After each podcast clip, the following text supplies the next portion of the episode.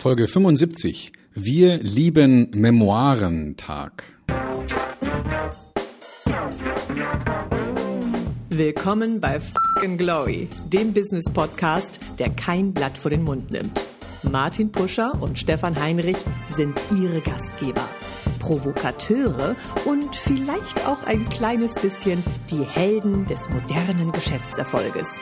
Freuen Sie sich auf Ideen, Geschichten, Vorwürfe, Misserfolge und Erkenntnisse aus der Praxis. Los geht's! Hochkarätige Manager, beeindruckende Politiker, flimmernde Popsternchen. Wir lieben Memoiren. Manchmal als kurzweiligen Zeitvertreib, mit kleinen Einblicken in intime Details, mit Erklärungen zu den großen Zügen der Politik, mit schillernden Darstellungen hervorragender Unternehmerleistungen. Memoiren sind aber mehr als Erinnerungen. Sind sie vielleicht sogar Muster für ein erfolgreiches eigenes Leben? Mein lieber Stefan, du hast schon so viele Bücher geschrieben. Du hast so viel Unternehmen schon beraten. Du hast so viele Vertriebsleute schon in deinen Trainings drinne gehabt. Ich frage mich die ganze Zeit, wird dein nächstes Buch vielleicht ein Memoirenbuch sein, Stefan? äh, nein, äh, bitte nicht.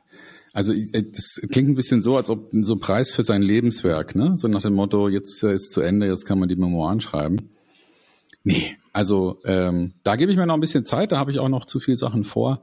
Da gibt mir noch mal 20 Jahre, bevor ich so ein Projekt habe. Ja, 20 Jahre ist aber dir überhaupt keine Zeit, die vergeht ja fast wie im Flug. Dennoch, es ist natürlich der Wir lieben Memoiren-Tag ähm, am 31.8. Und ich habe vor kurzem gesehen, dass natürlich viele C-Sternchen aus der Pseudo-Promi-Ecke natürlich auch schon wirklich mit 21 oder mit 23 anfangen, Memoiren zu schreiben. Ja, vielleicht weil das 23-jährige Leben schon so abwechslungsreich war, weil sie zweimal im Fernsehen aufgetreten sind, dass sie jetzt natürlich ihre persönlichen Erinnerungen und ihre Erfolgsmodelle, vielleicht manchmal auch die kleinen Niederlagen beschreiben müssen, um sich halt selbst im Licht der eigenen Worte zu sonnen. Memoiren sind, glaube ich, in erster Linie, mein lieber Stefan, ja, eine Selbstbeweihräucherung, eine Selbstbeleuchtung. Man stellt sich selbst ein Stück weit in das Schaufenster, macht das Licht an und feiert sich selber. Sind das Memoiren? Ach, ich weiß nicht. Also ähm, natürlich gibt's ja gibt's ja Leute, die die jetzt gerade mal vielleicht Mitte 20 sind und dann ähm, Vorträge halten über ihre frühe, ja, über die frühe Dekade ihres ihres 20. Äh, nach ihrem 20. Geburtstag, wo sie dann hier mal da ein Shooting, ein Fotoshooting hatten und mal hier vom im Taxi von weiß ich nicht, von A nach B gefahren sind, weil sie so viel Geld hatten. Ähm, aber das ist für mich keine Memoiren. Also mich würde schon eher interessieren, weniger jetzt so wie diese ganzen Reality-Shows, wo man dann in Container reinguckt, wo sich zwei Leute stundenlang über irgendeinen Blödsinn unterhalten oder in irgendeinem Dschungelcamp ähm, sich gegenseitig von ihren belanglosen Gefühlen erzählen, sondern mich würde dann im Zusammenhang mit Memoiren schon eher interessieren, ähm, wie, wie große Persönlichkeiten ihr Leben gelebt haben und, und vor welchen Herausforderungen die standen und was die erlebt haben und was die großen Niederschläge waren und was die großen Erfolge waren. Das würde mich viel eher interessieren. Bei den anderen Sachen, ich glaube, da, da spielt eher Voyeurismus eine große Rolle und, und wenn mein Leben so langweilig ist, dass ich Zeit meines Lebens ähm, verschenken muss, um mir jemand anzugucken, der im Container mhm. sitzt. Das ist natürlich schon einigermaßen ja, Vielleicht kann man die Memoiren, die als Bücher erscheinen oder als E-Books erscheinen, vielleicht auch so ein bisschen kategorisieren. Das sind natürlich einmal diejenigen, die die Neugierde nach intimen Details tatsächlich befriedigen. Das sind so Popsternchen, äh, Pseudo-Fernsehstars, die, keine Ahnung, auch mal nackt durch das Dschungelcamp gerannt sind, um halt, keine Ahnung, ihrem Expressionismus halt nochmal besonderen Nachdruck zu verleihen. Das ist vielleicht so eine Kategorie. Diejenigen, die halt die öffentliche Aufmerksamkeit brauchen, weil das quasi ihr Lebenselixier ist. Die legen wir mal an die Seite. Weil, ich sag mal, wer in mhm. den Container reingucken will, der soll ruhig in den Container reinkommen. Die anderen sind sicherlich diejenigen, die du gerade beschrieben hast, Stefan, die eine besondere Lebensleistung halt hinter sich gebracht haben, die vielleicht auch besondere Schwierigkeiten gemeistert haben. Da gab es ja auch aus dem letzten Jahrhundert natürlich auch, ich sag mal, Lichtgestalten des Zeitalters, Winston Churchill zum Beispiel, ja, der große Premierminister aus England, der zu Zeiten des Zweiten Weltkriegs natürlich ist immer mit Unnachgiebigkeit tatsächlich dafür gesorgt hat, ja, dass die ja, Stabilität des britischen Volkes angesichts dieser vielfältigen Bedrohungen natürlich niemals erlahmt ist und auch sozusagen der Wille und der Glaube daran, dass man das schaffen kann, ja, äh, ganz maßgeblich ist das letztendlich mit dem Namen von Winston Churchill verbunden. Anderer sich, sicherlich, mhm. eine deutsche politische Ikone ist sicherlich, lebt auch nicht mehr, Willy Brandt.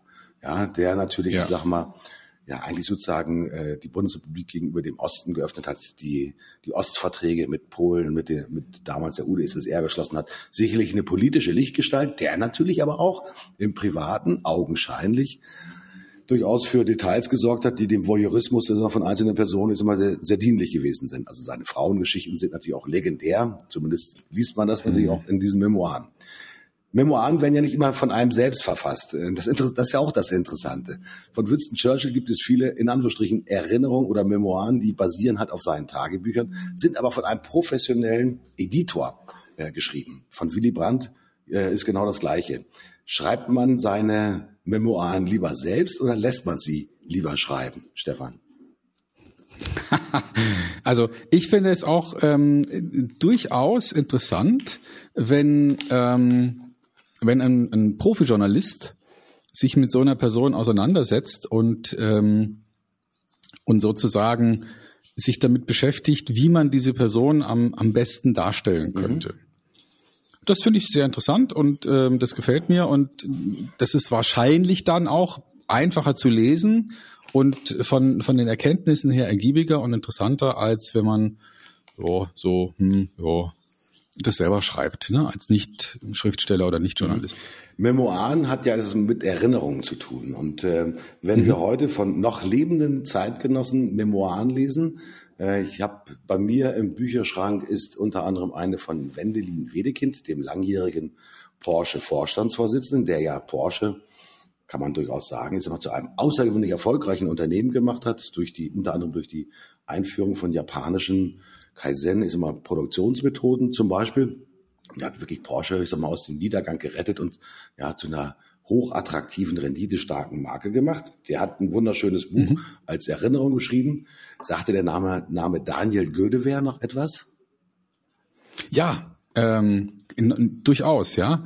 Ähm, der hat ein Buch geschrieben, lass mich nachdenken, ich glaube, äh, so in der Größenordnung äh, irgendwas mit Gold, der Goldfisch im Aquarium. Nee, warte mal, wie, ich, ich, ich, muss, ich muss selbst, also ich müsste jetzt aufstehen, um zum Bücherregal rüberzugeben. Aber der Name ist mir natürlich immer wieder sozusagen nochmal eingefallen. Der war mal dann auch Vorstand bei der Firma VW, war lange Zeit Vorstandsvorsitzender der deutschen Fortwerke äh, und ist dann ja, keine, war, wie gesagt, war bei VW und so weiter und so fort. Jetzt muss ich gerade gucken, das Buch heißt Vogel im Aquarium aus dem Leben eines Managers. Ja, Immerhin schon aus dem Jahr 1998. Äh, mhm. Man möchte meinen, äh, weil der Daniel Gödewehr war jemand, der durchaus nicht nur kapitalistische Ansätze hatte, sondern der auch humanistische Ansätze, ich sag mal, in seinem Lebenswerk vertreten hat dann könnte man ja manchmal meinen, der nutzt jetzt seine Memoiren als eine ja moralinsaure Abrechnung mit denjenigen, die ihn aus dem Amt möglicherweise gekickt haben. Ganz und gar nicht. Also mhm. von einigen werden vielleicht Memoiren so ein bisschen als Abrechnung gesehen, wenn sie sie selbst schreiben, weil sie sagen, den muss ich das heimzahlen. Die haben mich in meiner Wertwichtigkeit niemals so gesehen, wie ich mich selbst gesehen habe. Und mit meinen Memoiren ziehe ich jetzt mal sozusagen alle anderen ich will nicht sagen zu mir herunter, sondern ich sag mal, hau ich sie jetzt einfach mal in die Krütze. Sind Memoiren, die ja Erinnerungen sind, manchmal auch Abrechnungen? Kann passieren, ja. Also wenn man sozusagen die, die verschiedenen Erlebnisse und Erfahrungen, die man im Leben gemacht hat, eher der Außenwelt zuschreibt und vielleicht der Außenwelt in Form von Feinden oder Wettbewerbern, dann könnte es durchaus sein, dass man da also sich eher so versucht zu rächen auf irgendeine Art und Weise. Ähm, aber ich denke mal, ein, ein, reiferer Mensch wird wahrscheinlich eher da etwas kritischer drauf schauen und wird vielleicht feststellen, dass das meiste, was uns im Leben zustößt, auch durch uns ähm, vor allem mit verursacht wurde. Häufig ist es ja auch so, ich möchte mal einen neuen Begriff zu dem, Begriff, zu dem Begriff der Memoiren mit einführen, ist das der Begriff der Authentizität. Ja, viele Menschen äh, glauben ja, wenn sie auf andere Menschen gucken und wenn sie sagen, der ist aber authentisch, dass das quasi wie ein Lob gemeint ist. Glaubst du, dass es auch tatsächlich wirklich authentische Menschen gibt, die wirklich sich nach draußen geben, wie sie sich im Inneren fühlen und die auch wirklich, ich sag mal, frei sind von, ja, möglicherweise Benimmform. Das wäre ja dann auch das Thema der hochprozentigen, also der hundertprozentigen Authentizität, heißt ja dann, ich bin so, wie ich denke, dass ich bin und so benehme ich mich auch. Ähm, siehst du den Begriff der Authentizität da auch so ein bisschen kritisch in der heutigen Zeit? Ähm, ja, also man muss über mal überlegen, was man, was man genau meint. Ja, also ähm, es ist so, dass, dass Menschen sagen, naja, das war jetzt authentisch oder das war nicht authentisch. Und ähm, die Frage ist, wann ist man denn authentisch? Ja, also wenn man zu Hause auf der Couch liegt oder wenn man ähm, gerade einen Vortrag vor 200 Leuten hält. Mhm. Und ähm, Natürlich ist man in beiden Fällen einigermaßen authentisch oder kann man in beiden Fällen einigermaßen authentisch sein, auch wenn man sich völlig unterschiedlich benimmt. Ja, also das heißt, ähm, ich bin jetzt jemand, der, der wirklich das tut und sagt, was er denkt. Und äh, dann, dann kann ich das tun, wenn ich privat bin und, und vielleicht sogar in einem intimen Umfeld, wo, wo die Leute sagen, ja gut, also ähm, es geht jetzt niemand an, wie ich gerade bin, dann bin ich vielleicht authentisch, aber ich bin auch authentisch, wenn ich in der Öffentlichkeit bin. Aber da habe ich ein anderes Rollenverständnis. Mhm. Und ähm, und deswegen sollten wir mit diesem Begriff authentisch sehr vorsichtig umgehen. Was meinen wir denn jetzt genau? Ja, also meinen wir, dass jemand aufrichtig ist und dass jemand ehrlich ist oder meinen wir damit, dass er so ist, wie er wirklich ist? Weil letzteres, das ändert sich ja. Ja, also wir reden mit unseren Kindern anders als mit unseren Eltern und sind trotzdem authentisch, weil wir halt in einem, in einem unterschiedlichen Rollenverhältnis dann jeweils mhm. stehen. Das Interessante ist, ich habe vor kurzem ein Interview gesehen, ähm, in der Mediathek mit Lars Klingbeil. Ich weiß nicht, ob der Name dir etwas mhm. sagt, vielleicht so vom Hören sagen, ja, das ist der aktuelle SPD-Generalsekretär. Ein durchaus jugendlich erscheinender Mann, ich muss gerade mal nachgucken, wie alt er denn tatsächlich ist. Der ist Jahrgang 78, 12, 22, 40. Also ist schon noch ein relativ junger Mann. Der saß dann da im, im Gespräch mhm. und dann hat man gesprochen über die aktuelle Diskussion des sogenannten, ich sag mal, neuen Dienstes. Also es gibt ja eine, eine Sommerdiskussion über die nicht Wiedereinführung der Wehrpflicht, sondern die vielleicht Möglichmachung einer sogenannten Dienstpflicht für Schüler, äh, die nach der Schule dann vielleicht so einen Bürgerdienst, ich sag mal, verrichten sollen. Das Witzige war, als er von seinem persönlichen Leben äh, erzählte, äh, er ist Sohn eines Berufsoffiziers. Also könnte man ja schon mal meinen, ich sag mal, durchaus, ich sag mal, entweder vom Militär mitgeprägt oder genau gegen das Militär. Das haben ja Kinder so. Entweder folgen sie sozusagen den mhm. Vorbildern oder sie opponieren gegen die Vorbilder. Das Witzige ja. ist, er hat Jugenddienst, äh, nicht Jugenddienst wollte ich schon sagen, er hat äh, Zivildienst gemacht. Ähm, ah ja. ähm, fand ich dann auch interessant. Vater ist also Berufsoffizier, er macht Zivildienst. Witzigerweise sitzt er jetzt, äh, und zwar im Verteidigungsausschuss des Deutschen Bundestags. Ähm, danach wurde er befragt und hat dann auch gesagt, na ja Gott, das Leben geht natürlich auch weiter. Und die Situation, so wie ich sie damals Anfang der 20er gefunden habe, da empfand ich mich als, Achtung, authentisch. Ja, da war ich von meinem Geistesbild, von meiner inneren Geisteshaltung so geprägt, dass ich gesagt habe, nein, äh, Wehrdienst war damals halt auch nur sechs Monate lang. Das ist nichts für mich, auch wenn mein Vater Berufsoffizier ist. Ich mache sozusagen Dienst äh, in einer Bahnhofsmission, hat dann in einer Bahnhofsmission in Hannover seinen Dienst verbracht. Während er heute natürlich das Thema mit 40 ganz anders betrachtet, dass er natürlich auch sagt, Verteidigung und auch Bundeswehr hat auch ein ganz anderes Auf, einen ganz anderen Auftrag als vielleicht noch vor 20 Jahren. Und ich habe natürlich auch meine Meinung auch dazu geändert. Äh, dann könnte man natürlich meinen in der öffentlichen Wahrnehmung, Herrgott, was bist du denn für einer? Du hast ja innerhalb von 20 Jahren deine Meinung geändert. Ja, dann bist du quasi nicht mehr authentisch. Äh, authentisch heißt aber dennoch, ich erkläre, warum ich dazugelernt habe. So ist meine Interpretation dazu. Weil derjenige, der 20 ist, hat natürlich eine andere einen Erfahrungskontext, einen anderen Erfahrungswert, hat vielleicht auch noch nicht ganz so viel gesehen und noch nicht ganz so viel erlebt. Und es muss natürlich jeder Persönlichkeit zugesprochen werden, dass sie einfach sich weiterentwickelt. Und äh, wenn Leute heute über das Thema Authentizität sprechen, dann tun sie das gerne, auch mit Verweis auf das, was man mal in der Vergangenheit gesagt hat und sagen, das ist jetzt aber ganz anders oder hat eine andere Note als das, was sie in der Vergangenheit gemacht haben. Wer, mhm. wer hat es am treffendsten auf den Punkt gebracht? Ein äh, schon längst verstorbener Bundeskanzler, Konrad Adenauer. Diejenigen, die in der Geschichte aufgepasst haben, äh, werden ihn sicherlich noch sozusagen als ersten Bundeskanzler nach dem Zweiten Weltkrieg, ich sag mal, in den Geschichtsbüchern sehen. Was interessiert mich mein Geschwätz von gestern? Ja, klarer Ausspruch von Konrad Adenauer, der natürlich auch gesagt hat, politische Rahmenbedingungen verändern sich immer wieder.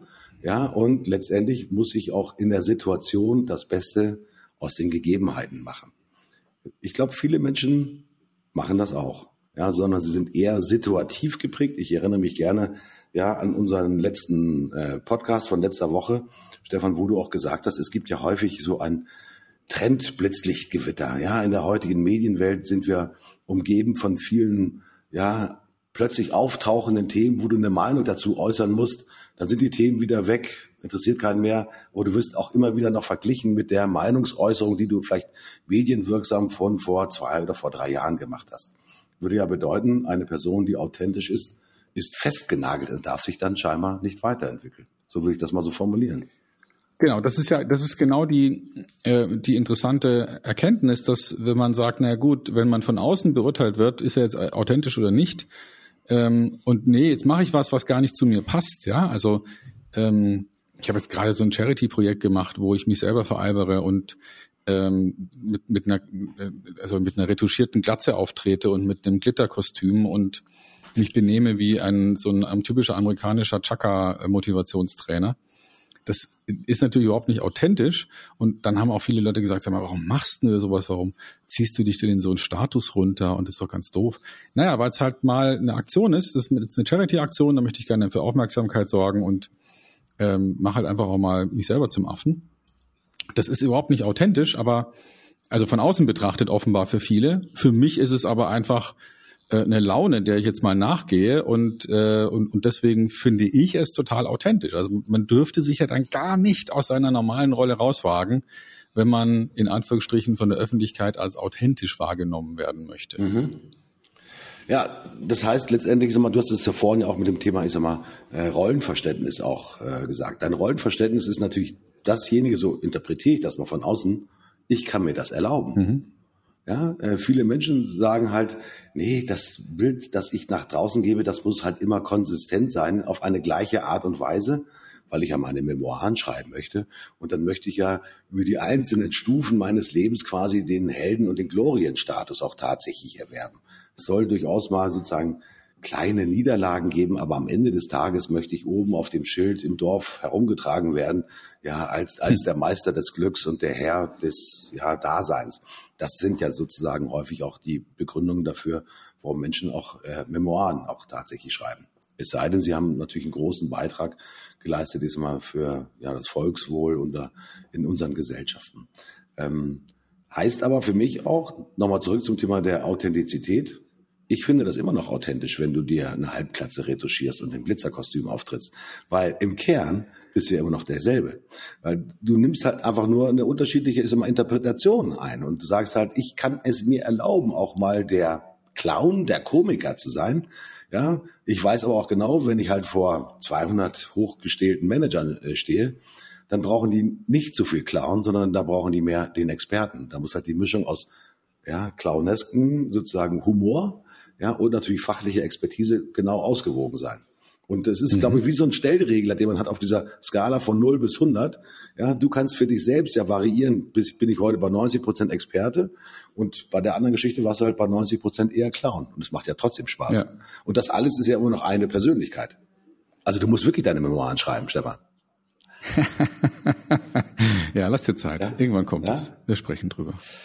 Ja, das ist das Thema Authentizität, äh, Authentizität und Memoiren. Fällt dir zum Thema Memoiren etwas ein, eine Persönlichkeit, die dir so, ich sag mal, ja, vor dem inneren Auge erscheint, wenn wir darüber sprechen, dass du sagst, Äh, das ist ein, sind Memoiren, die würde ich mir unbedingt durchlesen. Wir haben ja häufig über das Thema Jeff Bezos schon gesprochen, das ist der ja, Begründer mhm. von Amazon. Wäre das eine Autobiografie, wären das Memoiren, die du ja, dir gerne mal durchlesen würdest?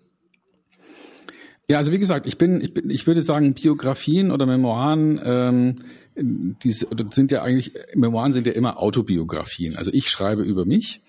Ich könnte mir vorstellen, dass es da die ein oder andere Wahrnehmungsverzerrung auch geben könnte, wenn man das, was man da aufschreibt, nicht nochmal sauber recherchiert. Ja, unser Gedächtnis ähm, hatte dann doch bisweilen Lücken und wir sehen vielleicht Dinge, die wir in einem besseren Licht sehen wollen, dann auch in einem besseren Licht.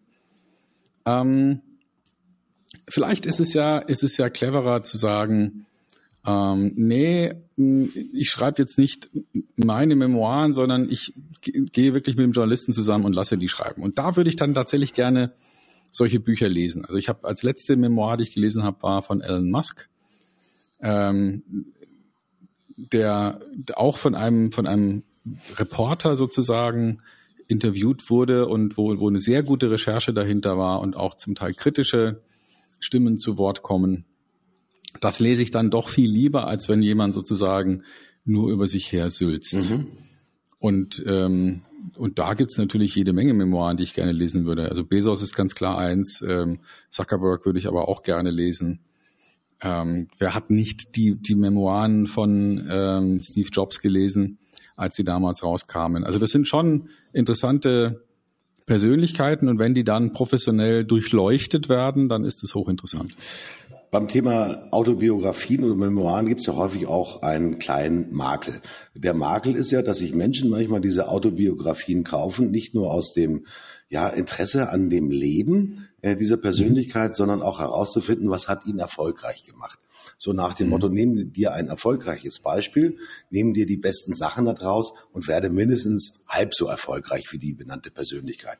Also jetzt Elon mhm. Musk zum Beispiel mit seinem ja, Technologiewahn, so will ich das einfach mal sagen, ihm äh, nachzueifern. Steve Jobs war auch sicherlich in einem ja, Technologie- und Pedantenwahn äh, ein Stück weit gefangen. Und diese bedingungslose Hingabe, ich sag mal, zu einem Ziel, ja, da denken sich manchmal Menschen, ja, wenn ich mir dessen Ideen, dessen Methoden, wie er da etwas gemacht hat, zu eigen mache, dann kann ich zumindest erfolgreicher sein, als ich es heute bin. Ähm, wir haben schon häufig mal drüber gesprochen, Stefan, dass das Thema äh, Methoden, die eine Person angewandt hat und die halt in dieser Person begründet sind, nicht unbedingt die generellen ja, Erfolgsmethoden sind. Warum ist das so? Ja, also äh, kurz gesprungen wäre ja zu sagen, ähm, mach so wie ich und dann wirst du auch so erfolgreich wie ich. Äh, das funktioniert, glaube ich, nicht, weil, äh, weil wenn man nicht verstanden hat, was der Grund für den Erfolg ist, dann ist das Ganze ja nur Cargo-Kult. Mhm. Ja, also dann, äh, ja, dann, dann macht man es halt mal dem nach und geht davon aus, dass es dann ähnlich erfolgreich sein wird. Mhm. Ähm, da bin ich nicht sicher, ob das eine gute Idee ist. Oder ich, ich sage, nee, das ist überhaupt keine gute Idee. Das funktioniert nämlich nicht wirklich. Weil, weil man kann jetzt, also ich meine, bei der statistisch gesehen, bei der, bei der, bei der Probe ein Stück hat man eben nicht wirklich eine gute statistische Erkenntnis. Mhm. Und deswegen hilft es nichts, wenn man sagt, ja, schau, so hab's ich gemacht, mach's auch so.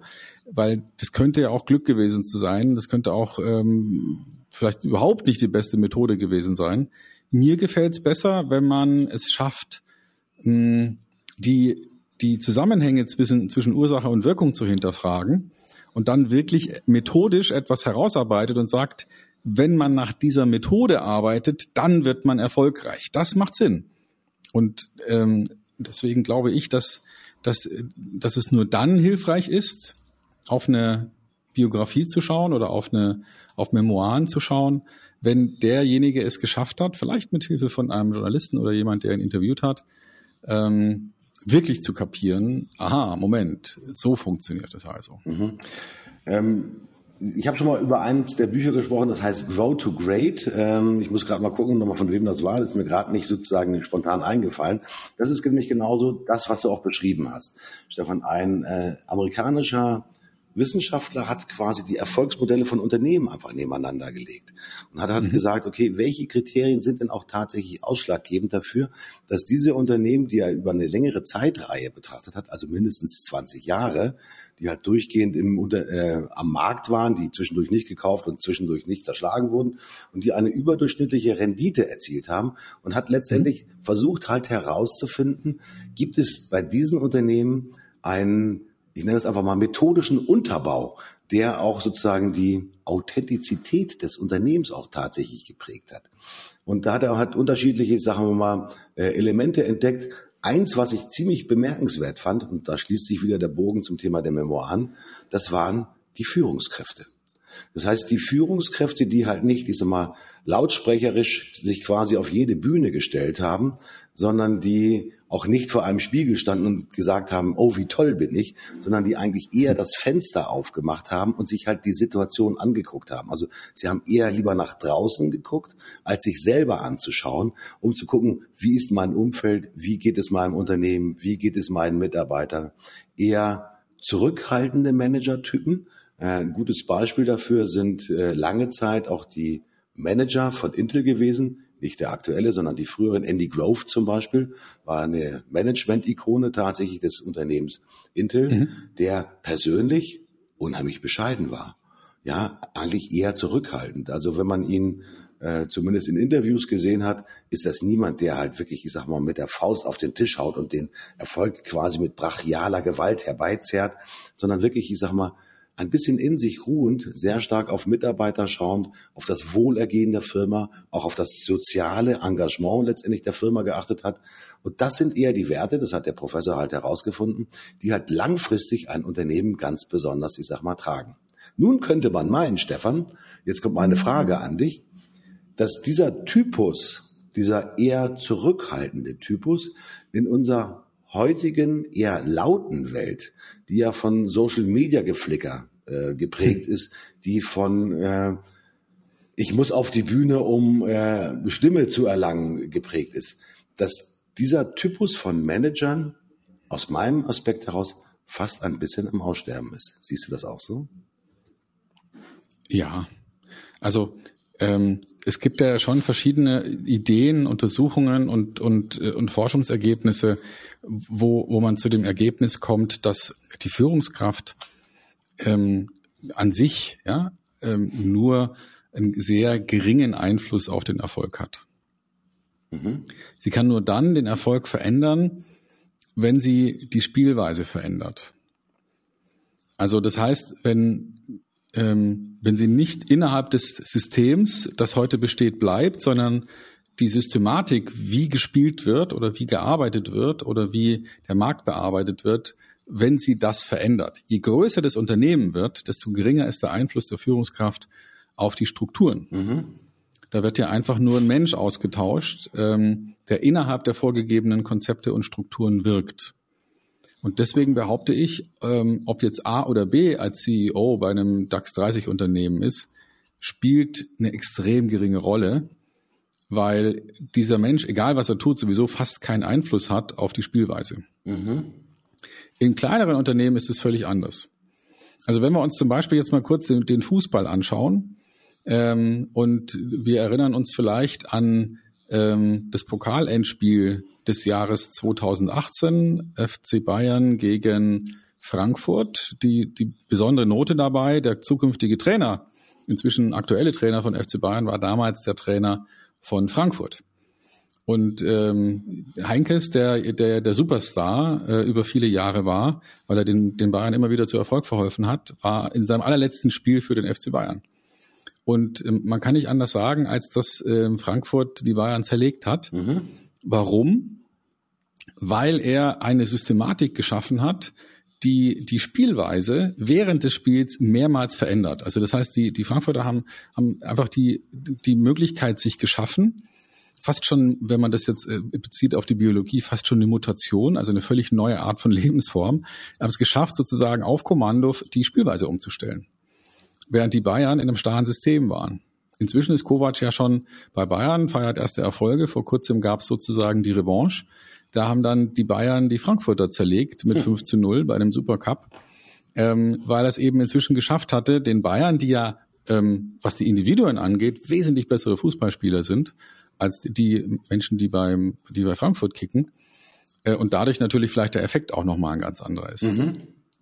Und vielleicht hat jemand schon mal gehört von Money Games ähm, ein Film, den, ähm, wo, wo es um das amerikanische Baseballgeschäft geht, mhm. wo einer es geschafft hat, ähm, fernab von ähm, Menschen, die sozusagen Scouting machen und die besten Basketballspieler suchen, ein, ein Algorithmus entwickelt hat, um sozusagen die übersehenen Stars rauszufiltern mhm. und die für wenig Geld zu holen. Und der hat dann im ersten Jahr unglaubliche Erfolge gefeiert war also für ein Jahr lang die erfolgreichste Mannschaft, bis natürlich die anderen dann nachgerüstet haben und auch mit solchen Algorithmen gearbeitet haben. Also ich will damit sagen, ähm, wenn man die Spielweise verändert, ähm, dann kann man entscheidende Erfolge hinkriegen. Und, ähm, und das hat eben in erster Linie damit zu tun, dass man ähm, versteht, welche Methode dahinter steckt. Also ich glaube nicht, dass jetzt dadurch sich irgendwas ändert, wenn man jetzt einen CEO, der mehr oder weniger erfolgreich ist, austauscht, sondern das kann sich nur dann ändern, wenn dieser CEO die Art und Weise, wie gespielt wird, verändert. Mhm.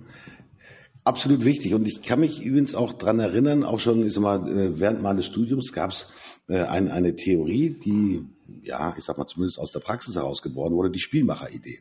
Ähm, dass du natürlich auch aus dem Umfeld heraus als Manager immer wieder auch natürlich auf das Fußballfeld übertragen, mal kurze Pässe spielen musst, wenn der Gegner besonders sozusagen aggressiv ist, ja, mhm. dass wenn er sozusagen dich hoch anläuft, dass du auch mal die Möglichkeit hast, einen langen Ball zu spielen, ist mal über die Abwehrreihen hinweg, also wirklich situativ natürlich auch die richtige Entscheidung zu treffen. Das war die Spielmachermethode.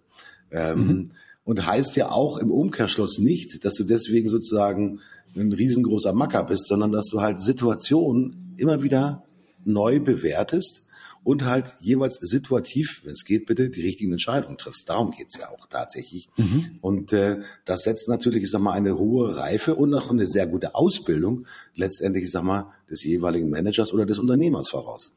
Ähm, heißt aber auch wirklich für viele äh, Kollegen, die sich vielleicht heute auf den Weg machen, in Form eines Startups ein neues Unternehmen zu gründen, die sagen, okay, ich bin 100 Prozent von meiner Idee überzeugt und je häufiger ich in der Öffentlichkeit auftrete und mit meinen, ich sag mal, tollen Bemerkungen auffalle, desto erfolgreicher wird mein Unternehmen werden.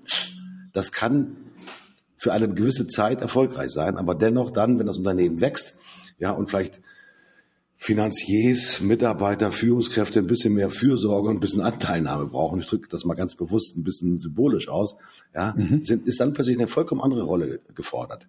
Ja, und dann plötzlich hast du allerdings in der Öffentlichkeit natürlich auch einen Nimbus im Sinne eines authentischen Nimbus als Lautsprecher. Wie zum Beispiel der Elon Musk, dessen Autobiografie du ja auch gelesen hast, den man ja heute eher nicht als feinsinnigen, äh, zurückgezogenen Spielmachertypen äh, identifiziert, ja, Spielmacher vielleicht schon, ja, aber nicht als sozusagen stillen, äh, in sich gekehrten, am Unternehmenserfolg still arbeitenden äh, Macher äh, präsentiert, sondern das ist ja eher twittern, nach Thailand fliegen, Mini-U-Boote vorbeibringen, ja, Tunnel bauen und so weiter und so fort. Und dann äh, vielleicht nochmal eine Firma von der Börse nehmen mit einem Wert von ungefähr 60 Milliarden US-Dollar. Und das in einem 120 140 äh, Zeichen Tweet ankündigen. Also da, da gibt es natürlich schon echt unterschiedliche Typen. Übrigens, kleiner Nachtrag, äh, der Professor, von dem ich erzählt habe, ist Jim Collins. Und das Buch heißt Der Weg zu den Besten. Ich pack das mit in die Shownotes mit rein, Stefan. Äh, mhm. Äh, so dass diejenigen, die dann nochmal nachlesen wollen, vielleicht diese unterschiedlichen Managementprinzipien auch mal berücksichtigen können. Stefan, hey, die Zeit rennt ohne Ende. Äh, wir sind schon wieder bei über 30 Minuten, Stefan. Ähm, Gibt es noch irgendjemanden, der dir einfällt, ist mal von denen du sagst, ah, hey, da, Memoiren, Erinnerungen, ja, total gut. Ach ja, also Helmut Schmidt, ähm, der hat ja einiges geschrieben. Der ist einfach ein toller Typ, finde ich, ähm, weil er als Politiker für mich so eine so ein wirklich ein Vorbild ist im Sinne von, ich habe die Macht nie angestrebt. Ähm, ich habe sozusagen die Verantwortung angenommen, als äh, Notarmann war. Mhm. Ähm, das das finde ich schon interessant, so über, über Macht nachzudenken. Und ähm, ja, von dem lese ich, lese ich sehr gerne was. Ähm, ja, jetzt weiß ich nicht, mal sehen, was, was es noch für Unternehmer gibt demnächst, die, die Furore machen und die wirklich über einen längeren Zeitpunkt zeigen. Sicherlich die Gründer von Google würde mich interessieren, mit mhm. welchem, ähm, die, die ja relativ zurückgezogen Absolut. leben und schweigsam mhm. sind, mhm. Ähm, wie die die Welt sehen und wie die ähm, arbeiten. Das, das wäre nochmal interessant, ja. Mhm. mhm. Die Google-Gründer würden übrigens nach der Jim Collins-Regel, also nach dem Weg zu den Besten übrigens genau unter diese Regel fallen, die eher wirklich zurückgezogen sind, äh, nicht äh, prahlerisch und lautschreierisch auf jede Bühne treten, sondern wirklich an der Entwicklung ihres eigenen Unternehmens, ich glaube, hart arbeiten, obwohl sie ja alle mehrfache Milliardäre sind und nicht unbedingt jeden Tag hart arbeiten müssten. Das könnte auch durchaus anders sein. Und übrigens natürlich auch Philanthropen sind, viel auch dafür tun, von ihrem äh, Reichtum auch etwas an die Gesellschaft weiterzugeben, indem sie halt nützliche Stiftungen unterstützen, die halt äh, sich um die Abwehr von Krankheiten kümmern, ja, und äh, sehr stark auf das Thema Bildung setzen. Also, die haben es auch wirklich drauf, Stefan. So, wir wissen, dass du demnächst keine Memoiren schreiben willst, sondern erst in den nächsten 20 Jahren. Zwischendurch wird genau. zwischendurch wird es aber natürlich Bücher geben, Stefan. Das ist ja, du hattest uns ja zwischendurch mal berichtet, dass du natürlich mal unterwegs warst, und zwar in der Nähe in Berlin, ich glaube am Flesensee, wo du hart an deinem Buch geschrieben hast. Mich würde an dieser Stelle ganz kurz noch interessieren, wie weit ist es und wann können wir denn möglicherweise mit einem Erscheinungstermin rechnen? Also ich werde es wahrscheinlich im Laufe des September ähm, endgültig abgeben und äh, dann kommt es ein bisschen auf den Verlag drauf an, wie schnell die ähm, das umsetzen können. Ich denke mal, dass es vielleicht gerade noch so in 2018 erscheinen wird oder dann früh 2019. Ja, es gibt natürlich auch demnächst noch mehr zu erfahren, nämlich über das Thema Platzhirsch. Das haben wir beim letzten Mal ganz kurz schon angetextet. Eine neue tolle Idee. Vielleicht sollten wir auch aus dem Tag des gelegentlich nochmal so ein paar Schwerpunktthemen halt herausnehmen, weil wie zum Beispiel das Thema, ja, Brains treffen sich, die, die Metaminds treffen sich zu einer Gruppe und besprechen miteinander, wie sie Platzhirschen können. Auch das ist sicherlich mal ein interessantes Thema, das wir in so einem Podcast mal durchaus vertiefen könnten, Stefan. Super. Sehr gerne. Herzlichen Dank. Oh, wollen wir noch kurz in die letzte Woche reingucken? Bei mir gab es eigentlich so nichts Besonderes. Ich habe eine gute Woche. Äh, Sonnenschein, gute Laune. Ja, ich habe äh, tatsächlich was zu berichten. Ich war auf äh, eine Woche äh, auf einem äh, Seminar für mich, nämlich Impro-Theater. Mhm. Ähm, der eine oder andere weiß vielleicht, was es ist. Ähm, da geht es darum, dass man eben spontan auf der Bühne ähm, spielt. Und für mich ist es ein wunderbares ähm, ja, Hilfsmittel, um meine Vorträge noch spannender, noch interessanter, noch äh, mehr auf den Punkt zu bringen. Und es war ein, ein, ein tolles Erlebnis ähm, mit so vielen, äh, im besten Sinne des Wortes, Verrückten. Ähm, da zu arbeiten und äh, und ja und Dinge auf den Punkt zu bringen. Das war herrlich, sehr schön. Gehen dann in Anführungsstrichen nur Unternehmer dahin oder sind das nee, auch? Nee. Okay. Sind einfach, das sind Hobby-Impro-Theaterspieler ähm, unterschiedlicher Leistungsklassen. Also da gibt's natürlich Anfänger wie mich und Leute, die das schon seit vielen, vielen, vielen Jahren machen. Und da wird einfach Improvisationstheater ähm, gespielt und die verschiedenen Aspekte davon erarbeitet. Also wie man in bestimmte Rollen reinkommt, wie man bestimmte Stimmen reinkommt, wie man äh, wie man noch lockerer wird, wie man sich besser äh, aufwärmt, wie man ähm, ja, wie man spontaner wird. Ja, das ist herrlich. Und zwar mit Methode. Genau, mit Methode. Das ist das Entscheidende. Aus meiner Woche gibt es in diesem Fall nichts Besonderes zu, bericht, äh, zu mhm. berichten auch mal gut, weil das Leben ist schön und so soll es auch weiter sein. Ich bedanke mich ganz herzlich für die Erkenntnisse von dir, mein lieber Stefan. Freue mich auf euch äh, beim nächsten Mal und sage an dieser Stelle Tschüss, euer Martin Puscher. Ich sage auch Tschüss, macht's gut, bleibt uns treu, bis zum nächsten Mal. Ich bin Stefan Heinrich, bis bald, ciao.